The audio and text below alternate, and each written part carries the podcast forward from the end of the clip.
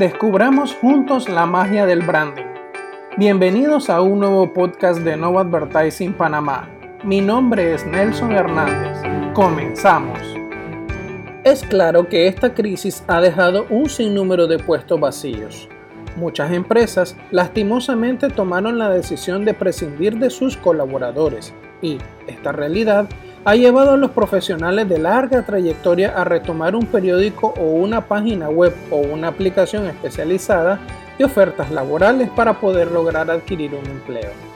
Si en la última organización donde usted estuvo su historial pasa de 10, 15 o 20 años, puede que haya perdido la habilidad de redactar un buen currículum, sino que además también ha perdido la habilidad de leer entre líneas lo que el anuncio nos está ofreciendo que sepa trabajar bajo presión, proactivo, que sepa manejar X cantidad de software, disponibilidad de viajar, resiliente, abierto a horarios flexibles, salarios según aptitudes.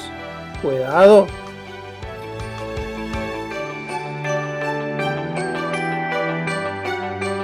Y digo cuidado porque no necesariamente son buenos indicios de lo que una empresa busca o promete.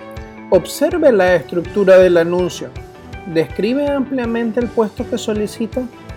Si en él piden calificaciones, habilidades, educación, responsabilidades o saber redactar informes, le debe quedar claro que la compañía puede tener reglas, directrices y procesos rígidos. Ahora bien, si el anuncio usa lenguaje proactivo, habla sobre oportunidades de crecimiento, futuro o valores, probablemente la empresa solicitante presta atención a su gente y podrían estar inclinados a moverlo a lo largo de su escalera organizacional.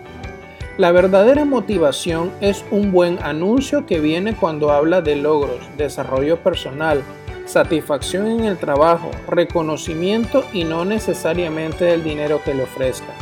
Cuando la gente va a trabajar, no deberían dejar sus corazones en casa, así como el anuncio laboral tampoco debería dejar la emoción por fuera.